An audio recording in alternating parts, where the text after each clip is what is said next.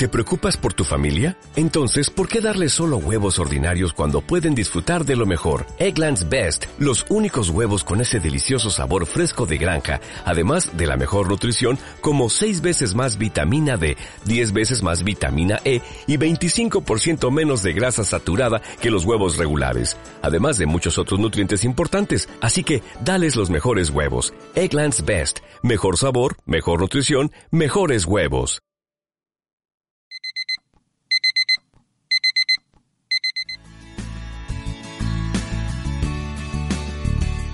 El despertador consciente. Capítulo 3. El camino marcado. Empiezo con un toquecito cultural curioso. ¿Habéis visto la película Invictus? Esa película de rugby en la que sale Morgan Freeman interpretando a Nelson Mandela, en que se hace alusión a un poema de Ernest Henley, que probablemente por nombre no os diga nada, pero en sí el poema es precioso, que nos habla de la libertad, de luchar contra lo que nos oprime, y ese poema lo remata con los siguientes versos. Dice, ya no importa cuán recto haya sido el camino, ni cuántos castigos lleve a la espalda. Soy el amo de mi destino, soy el capitán de mi alma. Qué bonita manera de empezar el capítulo, ¿verdad? Pues siento tener que hacer estallar la burbuja poética porque ¿realmente somos amos de nuestro destino? Deberíamos quizás empezar definiendo qué es exactamente eso del destino. Si hablamos del concepto destino como algo metafísico o místico, hablamos de que todos tenemos una misión que cumplir o un objetivo que alcanzar en la vida, que además está escrito, nadie sabe dónde, el día y la hora de nuestra muerte, y que no podemos hacer nada en absoluto por evitar ese destino. Más o menos viene a ser eso. Bien, pues es un poco difícil de decir. Yo personalmente creo que no es así. Vamos, creo que no puede ser así esto del destino, ni debería serlo. Pero es solo mi opinión. La dificultad y al mismo tiempo la grandeza de toda la metafísica es que no podemos probar nada en absoluto. Tal vez el destino sea solo una patraña literaria que alguien se inventó en un momento dado, como también podría ser más que cierto y responder a un plan divino que todavía no logramos comprender pueden ser las dos cosas o incluso ninguna. Me temo que hasta que no llegue el día de nuestra muerte, sea por destino o no, no lo podremos saber, y supongo que es mejor que así siga siendo. Pero dejando la metafísica de lado, en cierta manera y de forma más realista, sí que podríamos hablar de un cierto destino, el que te da tu lugar de nacimiento. Si naces en un país africano arrasado por el hambre y la miseria, tu destino más que seguro será morir de desnutrición y no a una edad demasiado tardía. Si naces como indígena australiano o como miembro de una tribu india norteamericana, en caso que todavía quede alguna, tu destino más que probable es que tengas que acabar viendo cómo la civilización moderna, eh, así entre comillas, arrasa con tus tierras y te absorberá o te aniquilará. Pero, ¿y si naces en lo que orgullosamente llamamos primer mundo? Entonces, ¿qué? Enhorabuena, has tenido la suerte de nacer en la tierra de las oportunidades, de la libertad y del libre albedrío. ¿Y qué? De hecho, tengo una mala noticia para todos los que hemos nacido en un lugar como el que acabo de describir. Estamos nosotros más encadenados que el resto del planeta. Y soy perfectamente consciente que esto que digo levantará ampollas y no gustará oír a más de uno. Pero así es como lo pienso. Recordad, esto es solo mi visión. Si cualquiera lo ve de manera diferente o totalmente opuesta, yo no tengo nada que decir al respecto. Todos somos muy libres de tener la opinión que queramos. Esto vaya por delante. Pero volvamos a esas cadenas primermundistas de las que yo os estoy hablando. Y os invito a hacer un ejercicio rápido de reflexión. Pensad en las cosas importantes que os han pasado en la vida. Tirad la vista atrás hasta cuando erais niños y volved rápido al presente. ¿Lo que veis ahora se parece mucho, o aunque sea algo, a lo que erais de pequeños? O incluso más fácil y rápido todavía. La vida que lleváis ahora mismo es exactamente la que en el fondo de vuestro corazón desearíais llevar? Como bien pudimos aprender viendo el Rey León, existe una cosa que se llama el ciclo de la vida. La naturaleza lo ejecuta sin margen de error y de manera implacable. Nos viene a decir que la vida es nacer, crecer, reproducirse y morir. Lo que pasa es que eso es aplicable en gran medida a los animales salvajes, pero con el ser humano primermundista hay que añadirle diferentes escalones intermedios. Veamos, Primero naces, que eso es el paso inicial ineludible. Creces un poco, y si tus padres trabajan los dos, te meten en una guardería. Sigues creciendo y de la guardería pasas a la primaria, luego a la secundaria. En algunos lugares todavía hay episodios religiosos intermedios, como pueda ser el bautizo o la comunión y sigues estudiando durante años, formándote o recibiendo adoctrinamiento. Esto ya depende de cómo quieras verlo. Y sigues creciendo hasta convertirte en adulto. Una vez crecidito, debes encontrar un trabajo. No importa de qué, pero tú trabaja y no en cualquier cosa. Debe ser en algo que sea productivo para la sociedad. Y atención, que he dicho productivo cuando podría haber dicho tranquilamente beneficioso, pero esta es una confusión habitual y la diferencia entre los dos términos es muy sencilla. La filosofía, la literatura y el arte en general son beneficiosos para la sociedad, pero no son productivos. Así que si trabajas en una fábrica, mejor que estar escribiendo poemas. Una vez estudiado y encontrado trabajo ya, o en el transcurso de cumplirlo, debes buscar pareja, preferiblemente heterosexual. Y casarte, porque los trámites religiosos siguen estando muy presentes en la sociedad. Y si no es por religión, que sea por responsabilidad social o por responsabilidad civil. Además, así tendrás ciertas ventajas que de no pasar por el altar o el juzgado no podrás disfrutar. ¿eh? Todo así es mucho mejor. Todos vienen parejaditos como los calcetines para que no se pierda ninguno. Y debes hacerte con una vivienda, da igual si es de alquiler o de compra. Lo importante es que tengas un gasto fijo elevado cada mes. Y si puedes tener tres o cuatro cuotas mensuales de diferentes movidas, todavía mejor. Y debes tener hijos, pero tampoco muchos porque no los podrás mantener. Mejor que sean pocos para que puedas iniciarlos de manera correcta en el mismo circuito en que tú ya estás metido. Y críalos con amor, con cariño y con valores.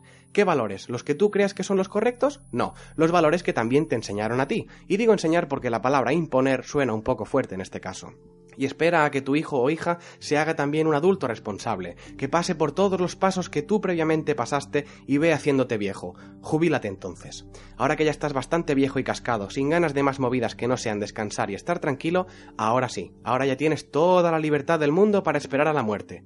Y muere. ¿Vale? Me he saltado algunos pasos, porque todos sabemos los que son, pero si esto es realmente el guion exacto para todos, ¿dónde queda eso del libre albedrío? Y habrá ahora quien esté muy indignado conmigo por generalizar de esta manera tan exagerada, ¿eh? mientras ellos viven su vida a tope y tomando siempre sus propias decisiones sin condicionamientos. Perfecto, enhorabuena. Ahora mirad a vuestro alrededor. ¿Son todos como vosotros? ¿Decís que cada día sois más los que no siguen las reglas? Bien, pues eso me temo que será una cosa de vuestro entorno como nos pasa a muchos. Porque si miras lo general, las cosas no son tan así. Aunque también es cierto que cada nueva generación viene empujando fuerte y rompiendo moldes, cosa que siempre es de agradecer. Pero aún siendo más numerosos que nunca los que no siguen las reglas establecidas, representan una minoría frente al grueso de la sociedad. ¿Y sabéis por qué pasa esto? Pues porque todo está ideado para que sea así. Que alguien podría estar pensando que cómo vamos a ser esclavos de nada si no tenemos a ningún vigilante que nos obligue a hacer esas cosas. ¿De verdad no veis al vigilante? El vigilante eres tú mismo, tu familia, tu grupo de amigos, hasta yo que te estoy hablando. Pero no se vigila con armas ni con violencia, se vigila de una manera mucho más sutil y más efectiva. Ejemplo rápido, pongamos que una mujer libre en sus acciones e ideas decide no casarse con nadie ni tener hijos, por un motivo tan sencillo y tan aleatorio como querer viajar, ver el mundo y desarrollar su arte, por decir algo. Respuesta automática de la sociedad, uy pobrecita, se va a quedar para vestir santos. O, uy, pobre, qué navidades más tristes y más solitarias va a pasar. O incluso entramos en los consejitos morales que nadie ha pedido. Mm, pues debería sentar la cabeza y ser madre ahora que todavía es joven y puede, ¿eh? porque luego ya será mayor y querrá pero no podrá. Bien, algo parecido a lo que un hijo puede experimentar si, llegado a cierta edad, llega a casa de sus padres y les dice que ha decidido no estudiar una carrera y que prefiere aprender un oficio. Que habrá casos en que esto sea bien recibido, pero yo conozco casos personalmente en que ese niño se ha convertido en el paria de su familia por ser el único sin carrera, a pesar de que probablemente sea el más feliz de todos. O cuando una chica joven decide vestirse de la manera que le da la real gana, aunque no esté yendo a la moda, no importa el motivo. Puede ser por enseñar demasiado, o por enseñar demasiado poco, o por llevar ropa antigua de otras temporadas o llevarla mal combinada, lo más probable es que esa chica que únicamente está intentando ser auténtica llevando lo que le apetece, recibirá críticas, mofas y la harán sentir miserable por no ser y hacer como hacen todas las demás. O cuando una pareja de ancianos ven a un músico callejero, ¿qué es lo primero que les pasa por la cabeza? Pues vaya, ¿y estos son los que tendrán que pagar nuestra pensión? Por estas cosas es las que digo que somos nuestro principal vigilante y el más implacable de todos. Puede que no estemos de acuerdo con el funcionamiento de las cosas en sí, pero al haberlas pasado, o haberlas sufrido, mejor dicho, al haberlas sufrido nosotros en nuestras carnes, vemos normal que todos pasen por lo mismo. Incluso más que normal, lo vemos justo y necesario. Aunque tradición no siempre es sinónimo de algo bueno, pero de esto ya hablaremos otro día. Alguien debería decir basta a todo esto. Nos venden la moto del libre albedrío, pero luego nos tratan como un rebaño de ovejas. Pobre de ti que te salgas del camino marcado. Pobre de ti. Y lo peor es que algunos dan por hecho que eso es algo positivo para la humanidad, porque genera un cierto orden, hace que todo funcione mejor y más eficientemente. Y mirad lo que os digo, en parte puedo estar un poquito de acuerdo con ese paradigma. Con un cierto orden todo funciona mejor, pero yo creo que nunca puede ser un orden impuesto. Hay dictaduras por el mundo donde todo funciona más eficientemente que un reloj suizo, pero no dejan de ser eso, dictaduras. Si te dicen lo que tienes que hacer y lo haces, si la cosa luego sale bien, lo siento, pero el mérito ya no es solo tuyo. Eso sí, si vas por donde te dicen y no tienes suerte ni éxito, no culpes al sistema. La culpa es tuya por no haberlo hecho como debías. ¿Mm? Ese es el paradigma que defienden en general. También os diré que todo esto solo lo digo para que abramos los ojos y nos demos cuenta de que en realidad no decidimos tanto como creemos. Y en algunos aspectos no tenemos que hacerlo, porque para eso están nuestros instintos. El instinto humano de supervivencia es el que te empuja a buscar una pareja adecuada y reproducirte con ella por el bien de la especie. El instinto es algo que no se puede negar y todos lo sentimos por dentro, pero ojo con el instinto animal, porque después de que alguien te haga daño de cualquier manera o haga daño a alguien quien quieres, también sentimos el instinto o la necesidad de descargar nuestra rabia contra esa persona y acabar con ella, pero no lo hacemos porque hemos entendido que no está bien. Del mismo modo que dejar embarazada a una mujer puede ser un tema instintivo, pero quedarte a cuidar del niño no lo es, pero lo hacemos porque entendemos que la razón a veces tiene más sentido que el instinto, que ahí es a donde quería llegar. Seguir tus instintos puede estar bien, pero no siempre, debe ser decisión tuya. Es así de la única manera en que tienen valor de verdad. Y del mismo modo también digo que si después de darle un par de vueltas y valorar todas las opciones, de entre todas ellas, la que más te gusta para seguir tu vida es exactamente la que ya hay, no oirás una queja por mi parte, te lo aseguro. A mí personalmente el sistema social y económico que tenemos montado no me gusta en absoluto. Creo que hace falta más libertad, al mismo tiempo que pienso que quizás no todo el mundo está preparado para hacer un uso responsable de esa misma libertad. Pero eso no quita que no pueda haber gente que ya estén contentas y conformes con el sistema que hay y lo quieran defender. Siempre y cuando sea una decisión personal de uno mismo y se hayan barajado otras opciones antes de decantarse por esta, yo no me quejaré. Es más, enhorabuena por haber utilizado tu criterio propio. Haga eso que cambien las cosas o solo perpetúe el modelo actual. Da igual, pero que siempre sea desde la propia conciencia. Y prácticamente lo mismo puedo decir a todos esos rebeldes sin causa de la vida. Hay personas que para luchar contra un sistema que no les gusta, automáticamente pasan al lado radicalmente opuesto, con la excusa de que ellos no piensan hacer caso al sistema de ninguna manera y empiezan a hacerlo diametralmente opuesto. A ver, tan estúpida es la oveja que obedece ciegamente al pastor como aquella que por rebeldía y por hacer todo lo contrario a lo que le imponen se acaba perdiendo en mitad de la montaña. Estamos tan acostumbrados a la dualidad de la vida que las cosas solo nos pueden parecer buenas o malas, blancas o negras, pero en serio, hay grises. Yo he tardado mucho en entender eso, porque mi naturaleza siempre ha estado más cerca de la rebeldía que de la obediencia. Y precisamente eso, haber estado en posturas más rebeldes y opuestas, es lo que me ha hecho darme cuenta de que ninguno de los dos lados de la cuerda está bien en sí. Reivindico una vez más el despertar de la conciencia, ya no solo por ser una mejor persona, sino para poder ser la persona que realmente queramos ser, que ahí es donde está la clave. Hoy en día los prejuicios nos asolan la mente y condicionan todo nuestro comportamiento. Cuando alguien hace algo fuera de lo común o lo habitual y puede suponer una amenaza para nuestros sistemas tanto económicos como de valores, nos alarmamos y rápidamente reprendemos a esa persona para que cambie su actitud por algo más beneficioso para todos. ¿Para todos? ¿Seguro? En esencia, este sistema en el que todos vivimos y del que no se puede escapar en sí, no tiene por qué ser malo, de no ser porque está totalmente predispuesto para que no exista el desarrollo del individuo. Nos tratan como ovejas porque las ovejas se sienten seguras dentro del rebaño. Nos dicen qué hacer con nuestras vidas, qué estudiar, qué tipos de trabajos buscar, qué tipo de mujeres u hombres nos han de gustar, la ropa que debemos vestir, nos dicen cómo se consigue el dinero y en qué debemos gastarlo. Nos dictan prácticamente todo. Y del mismo modo que en los rebaños no pretendas hacerte el listo, porque a las ovejas negras se las aparta y se las deja fuera para que no rompan la armonía cromática del grupo. Y lo más triste es que la oveja pasará el resto de su vida sin ser consciente de sus verdaderas opciones, sin desarrollar una verdadera conciencia de quién es y de lo que podría hacer. Cualquier oveja, sin ser yo especialista en el gremio ovino, se comporta como se comporta porque no es consciente de su poder real, que reside principalmente en el número. Un perro pastor, o dos, o tres, pueden controlar tranquilamente un rebaño de cientos de miembros. ¿Cómo? Pues con el miedo, con la intimidación, enseñando los dientes. Está claro que la oveja no tiene esos dientes ni uñas como las de los perros para defenderse, pero solo por el número, ¿creéis que los tres perros pastores podrían contener a un rebaño de cientos de ovejas si cada miembro del rebaño decidiese emprender su propio camino? Y está claro que una oveja sola por el bosque tiene unas posibilidades muy mínimas de sobrevivir, pero no es mejor morir en la búsqueda de tu camino que vivir más tiempo en la comodidad del rebaño hasta que llegue el día en que te decidan llevar al matadero? Da un poquito para pensar este tema, ¿eh? En esencia yo no me quejo del sistema en sí como está, que desde luego hay muchas cosas que no me gustan y haré lo posible por cambiarlas, pero mi queja hoy no va contra eso. Mi queja va contra todos los que aceptamos este sistema sin siquiera cuestionarlo.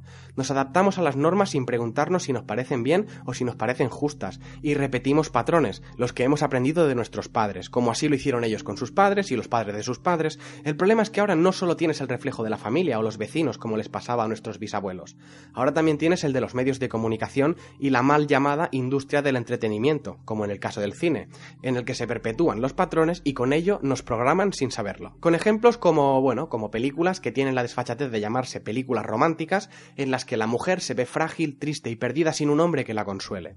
O la historia del joven rebelde sin convicciones, pero con mucho talento, que reconduce su camino y encuentra la felicidad después de dejar atrás su estilo de vida en pos de uno más adecuado, ¿eh? con títulos universitarios, con mucho esfuerzo y un traje. ¿eh? Siempre ha de haber un traje.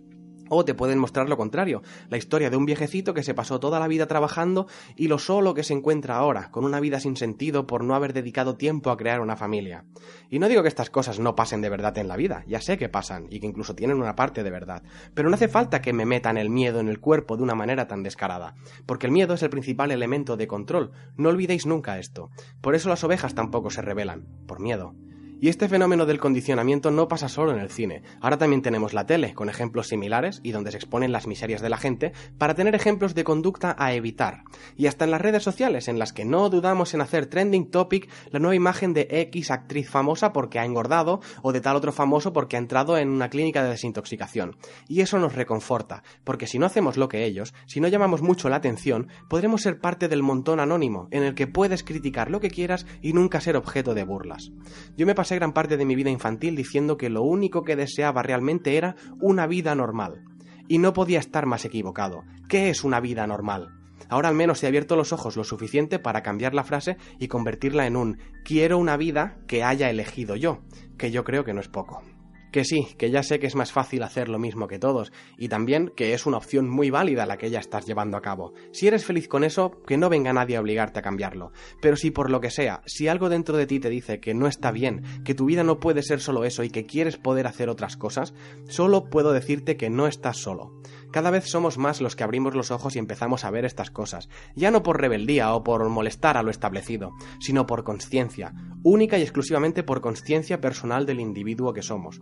Y no te arrepientas ni te lamentes de todo lo hecho hasta el momento, aunque no fuese decisión enteramente tuya, porque en realidad lo que has recibido ha sido una lección, una lección muy valiosa. Nunca estarás más cerca de tu verdadero objetivo que en el momento en que puedas descartar todo lo que estás seguro de que no lo es. Haz lo que sea, pero decídelo tú. Si permites que otros lo hagan por ti, luego no te quejes de que la vida es un rollo. He empezado este capítulo con el Rey León, y del mismo modo lo voy a acabar. El Rey León me enseñó el ciclo de la vida cuando yo era más pequeño, pero no solo había leones en la peli. También había un suricata y un facóquero, de nombres Timón y Pumba, que me enseñaron otra cosa. Hakuna Matata. Vive y deja vivir. O en este caso concreto que hoy nos ocupa, Hakuna Matata. Decide tu vida y deja decidir a los demás. ¿Oís eso? Es hora de despertar. Muchas gracias.